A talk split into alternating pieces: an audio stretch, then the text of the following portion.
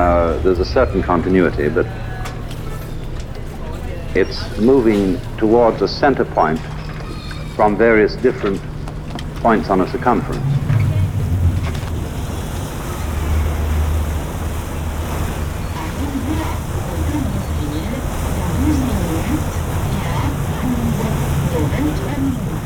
And the point of departure that I would like to suggest to you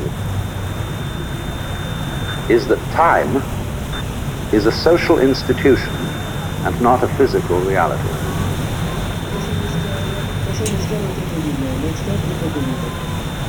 There is, in other words, no such thing as time in the natural world, the world of stars and waters and mountains and clouds and living organisms.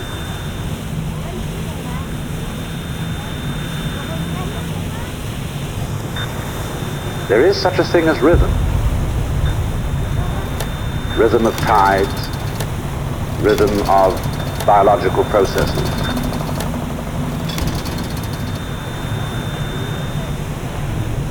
But time as such is a social institution.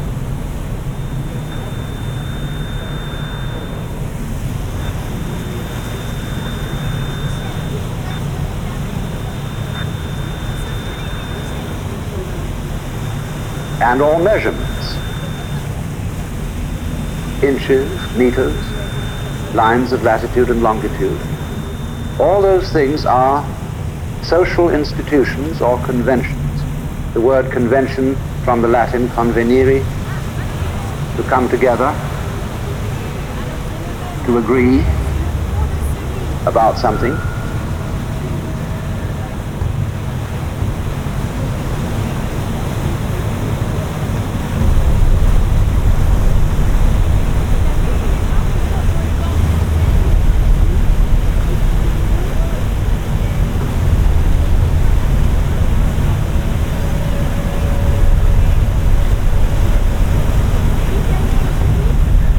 Then obviously is a way of measuring motion by comparing motion with some sort of constant.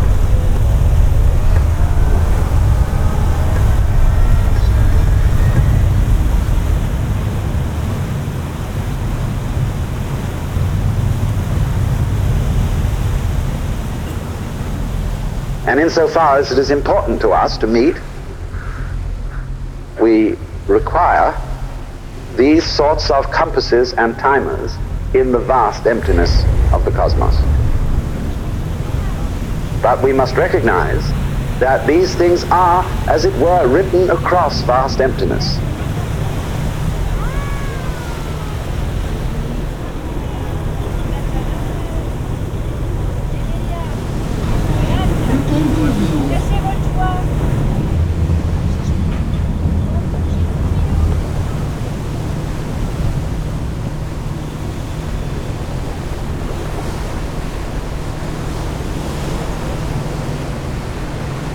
Course, sort of gradations of reality.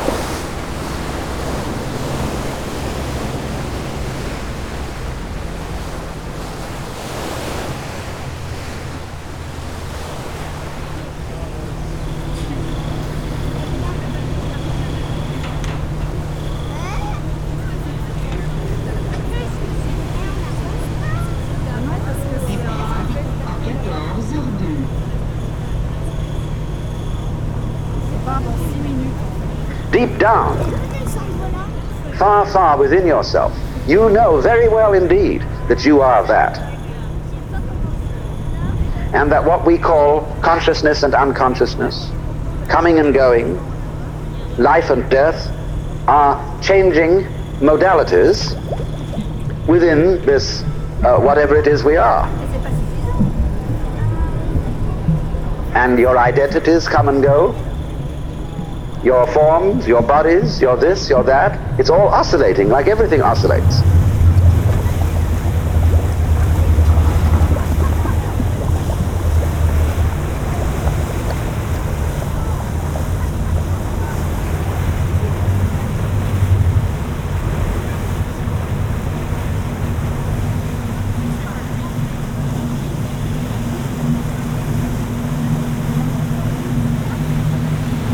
Can't pin it down. But you can experience it.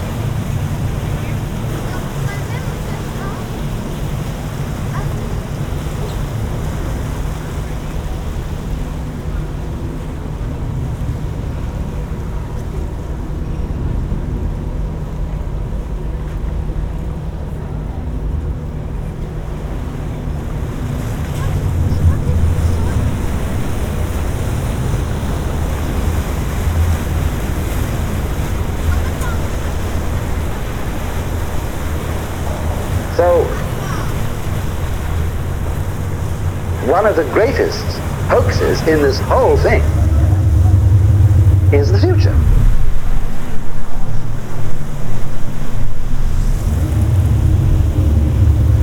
What do you mean the future?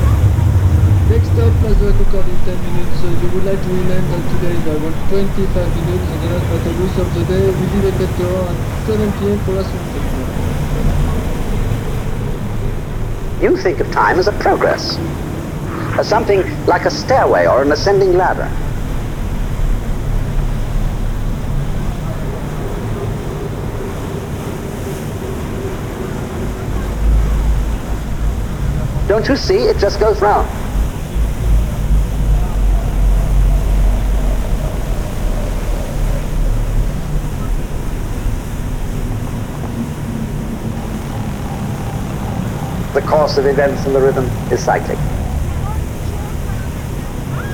So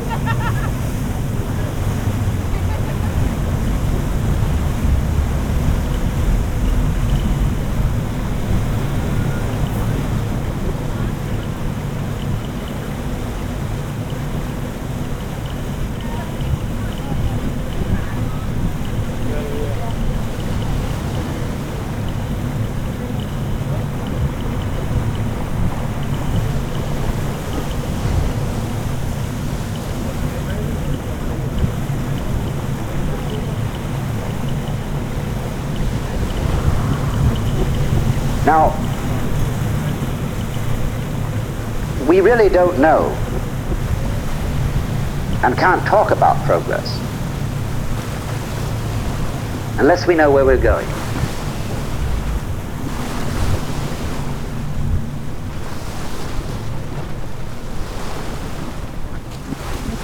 But most people involved in what they call progress haven't the faintest idea where they're going.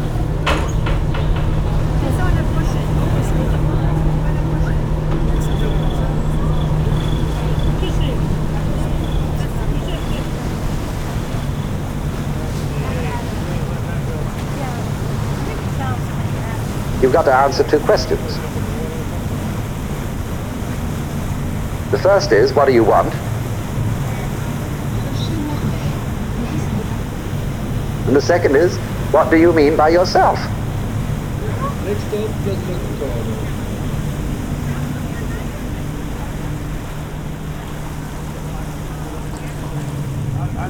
Because technology, clocks, instruments, measurements are fine for people who know how to use them, people who know what they want.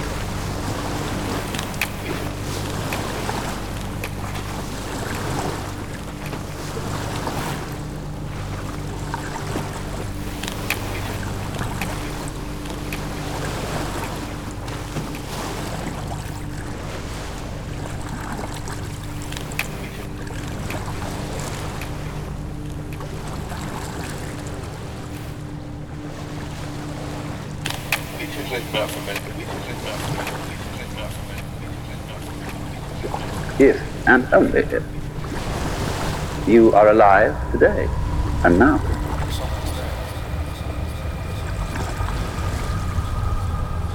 Know what to do with now.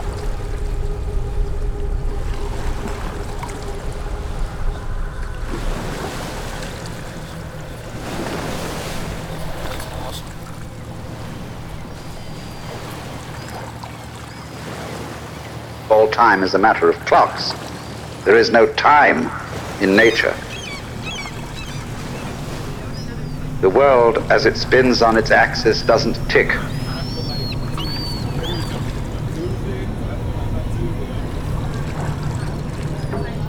Whereby we have hairlines to designate the point at which a certain second occurs, is symbolic of the emptiness of our moments.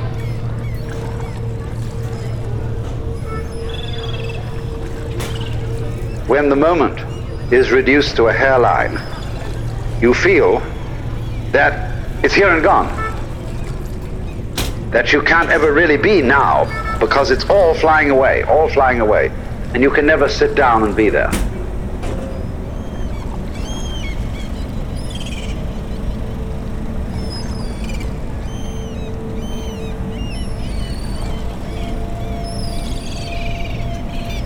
the moment is very curious thing. It isn't fleeting at all. It looks as if it is, but it isn't. The moment is always with you.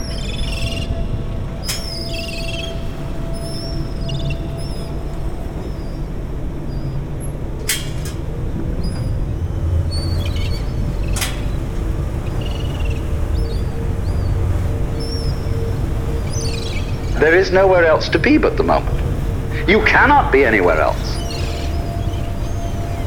It doesn't flow away, it's always here. Maybe a lot of things flow through it. Forms change, experiences change, rhythms change, and so on. But it's always there.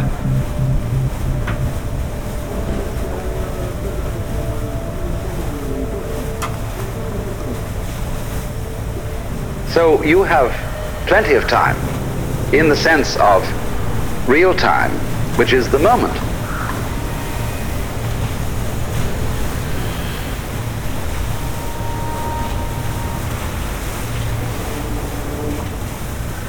To have time is to have the moment.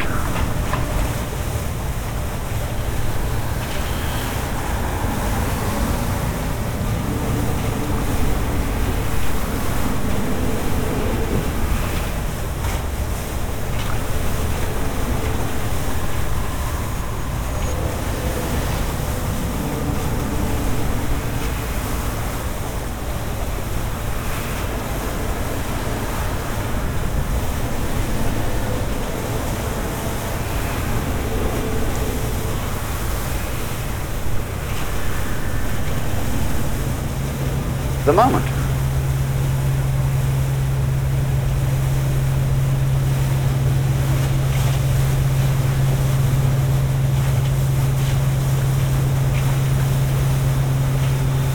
And suddenly,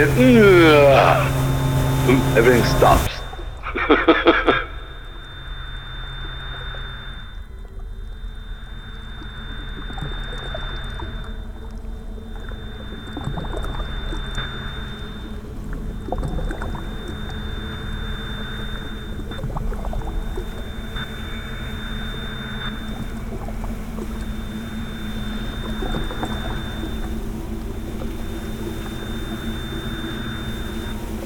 and you sink.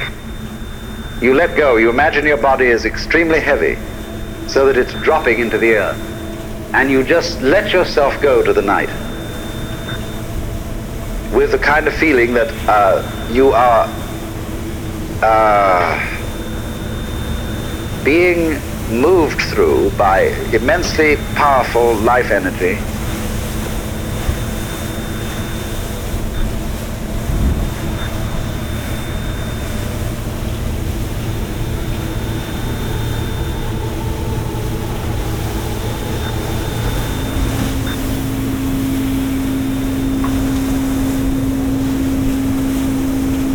the art of dying in the middle of life.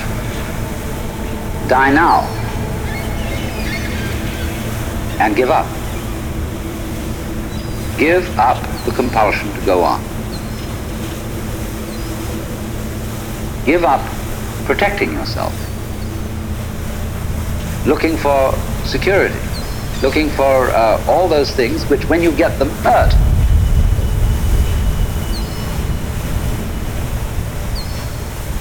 Don't you know that? That when you get security, it hurts. Because you're worried you're going to lose it.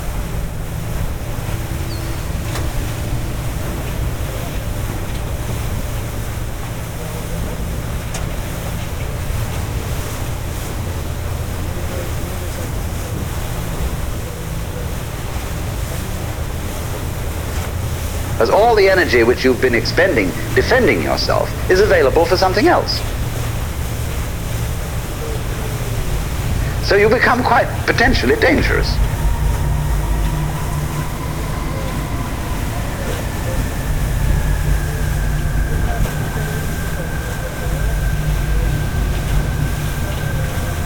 The human being is a very strange creature.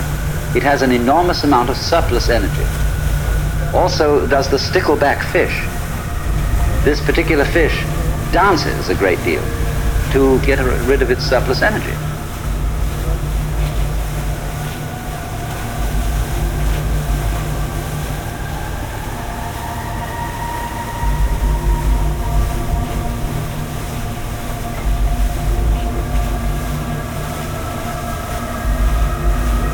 Don't wait.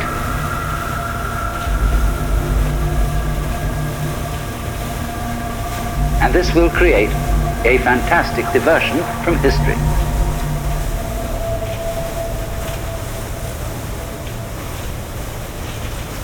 Man can attain sanity once again by becoming non-historical. Like the bees, like the ants, like the birds.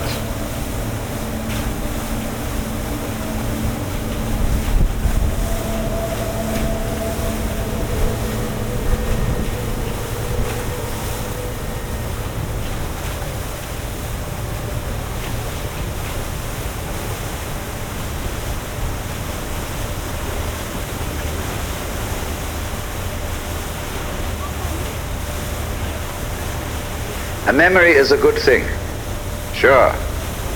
But it, equally important is a forgettery.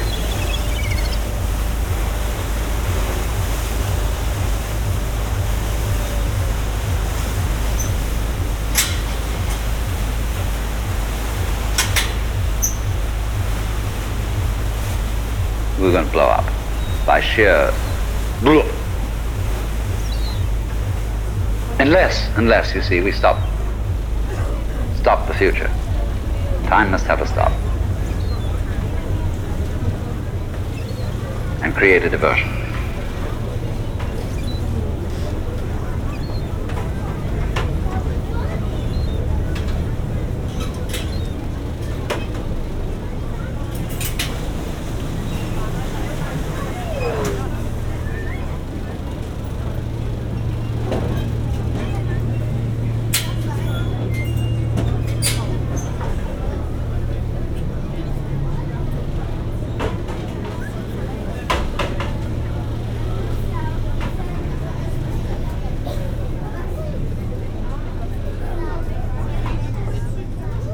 Just a minute too long. The whole thing disintegrates into dust.